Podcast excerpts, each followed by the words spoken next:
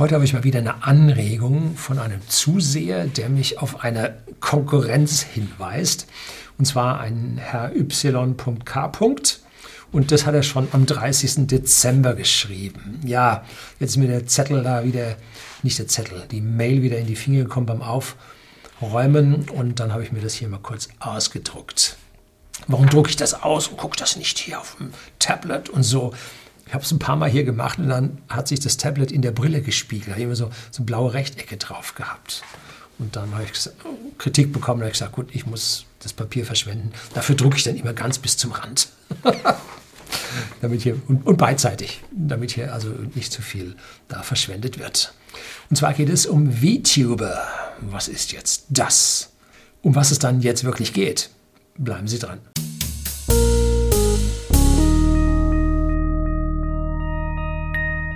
Guten Abend und herzlich willkommen im Unternehmerblog, kurz Unterblog genannt. Begleiten Sie mich auf meinem Lebensweg und lernen Sie die Geheimnisse der Gesellschaft und Wirtschaft kennen, die von Politik und Medien gerne verschwiegen werden. Und worum geht es heute? Um VTuber. Wow, was ist denn das? Äh, also Englisch VTuber. Das sind also eine spezielle Personengruppe auf YouTube. Herr Lüning, kennen Sie schon Ihren neuesten YouTube-Konkurrenten, die sogenannten VTuber? Ein Beispiel wäre Gaver Gura, die seit ihrem Debüt im September 2020 bereits 1,79 Millionen Abonnenten für sich gewinnen konnte. Die erste VTuberin überhaupt, die die eine Million Marke knackte. Aktuell am 11.02. sind es 2,2 Millionen. Also parabolisch. Ich wünsche Ihnen einen guten Rutsch. Danke für Ihre tollen und mutigen Inhalte. Danke für den Tipp jetzt, wer das nicht kennt, diese Gaver Gura ist eine Anime-Figur, die in Comic-Videos auftritt. Meistens unten rechts im Bild, hier äh, in 40% Größe ungefähr angezeigt. Finde ich noch nicht mal gut.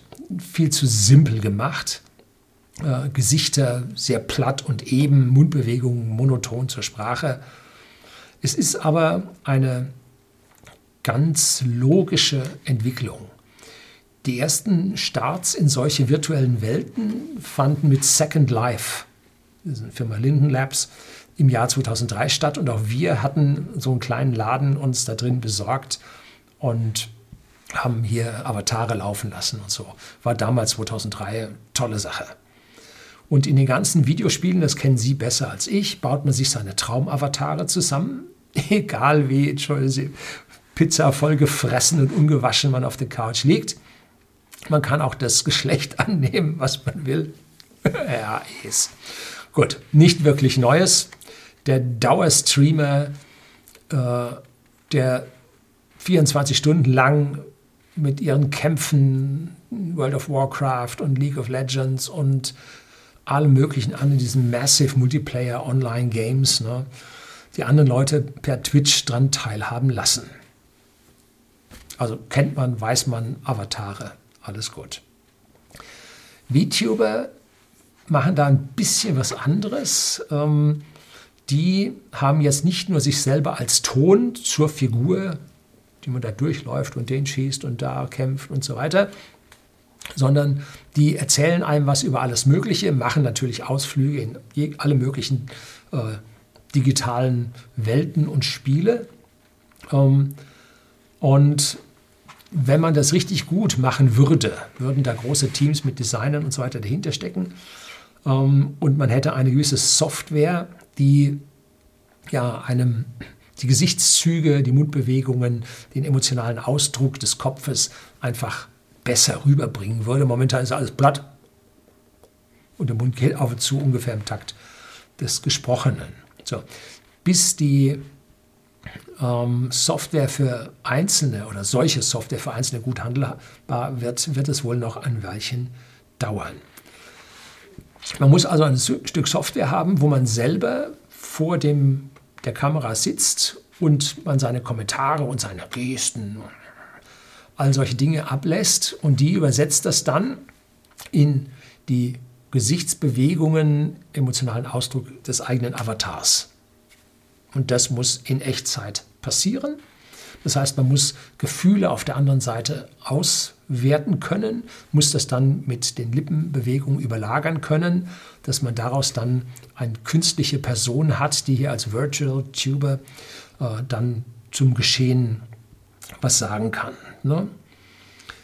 Gut, diese VTuber hat man es nun mit Zeichentrickfilmen, Animes zu tun, meist mit japanischen Schulmädchen mit übernatürlich großen Augen und natürlich noch mehr, Sie wissen schon. Und das interessiert mich genau für oh, null. Und interessant für mich ist dann der Übergang in die reale Welt, was ich also wirklich interessant fand.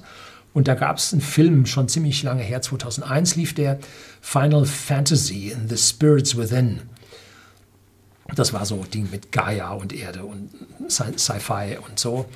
Und das war der erste Film, bei dem ich zumindest mal stückweise die animierten Personen ähm, von ja, vergessen konnte und das als echte Person in mein Gehirn aufgenommen habe wenn man sich so Clone Wars oder sowas anschaut, äh, das schafft man da nicht, das ist viel zu sehr Zeichentrick. Aber diese animierten Figuren dort, äh, das Mädle, der Wissenschaftler, nachher im Heldenzug, das Team, wenn man sich die anschaut, kann es dann, kann man den Sprung schaffen, nicht dauerhaft, aber man kann ihn schaffen, dass man die animierten Personen an der Stelle dann überspringen kann. So, die Sci-Fi-Literatur, habe ich mal ein Video über Sci-Fi gedreht, ist bei den Insidern recht gut angekommen, hat diese virtuellen Welten also schon ganz lange im Angebot. Und ganz interessant war ein Sci-Fi-Roman, den ich gelesen habe, oder Novelle, die ich gelesen habe, wo ich den Namen mich leider nicht daran erinnert habe. Und da klaute man einem Filmstar seine optische Identität. Ja? Also gibt Leute, die nehmen Fotos von ihren Stars und twittern dann damit. So, das ist also mal Bild gestohlen. Aber ähm, man könnte jetzt ja den Leuten versuchen, das 3D-Erscheinungsbild zu stehlen. Zumindest mal das Gesicht. Was man ja auf Starfotos überall aus den verschiedensten ähm, Blickwinkeln sieht. Und wenn der Star im Video auftritt, kann man da seine Mimik und so weiter abnehmen. Und das denken Sie jetzt mal ein bisschen weiter, bis Sie so einen Avatar ausgerüstet haben, dass Sie diesen Künstler eins zu eins darstellen können. Jetzt verpassen Sie ihm, das ist in diesem Buch gewesen, einen männlichen Pornokörper, richtig gut beieinander, ne? und lassen ihn in einem Pornofilm auftreten, von dem die Welt oder sagen wir die breite Masse des Publikums es nicht schnallt, dass das animiert war. So, da wird also praktisch diese Person als solches öffentlich zerstört. No? Autsch. Hm. So, und nun wird es interessant. Wann sind wir so weit, dass ich mir die Computermaske eines Politikers überziehen kann und dann doch recht verstörende Interviews geben könnte? Ne? Wie will man das verhindern? Müssen wir uns in Zukunft um jede im Video oder TV gezeigte Person ja, einen Echtheitsnachweis bringen lassen. Ja, also hier öffnen sich Abgründe, sodass dieses VTubing eigentlich nur der Einstieg in etwas viel, viel, viel Größeres ist. Das soll es für heute gewesen sein. Herzlichen Dank fürs Zuschauen.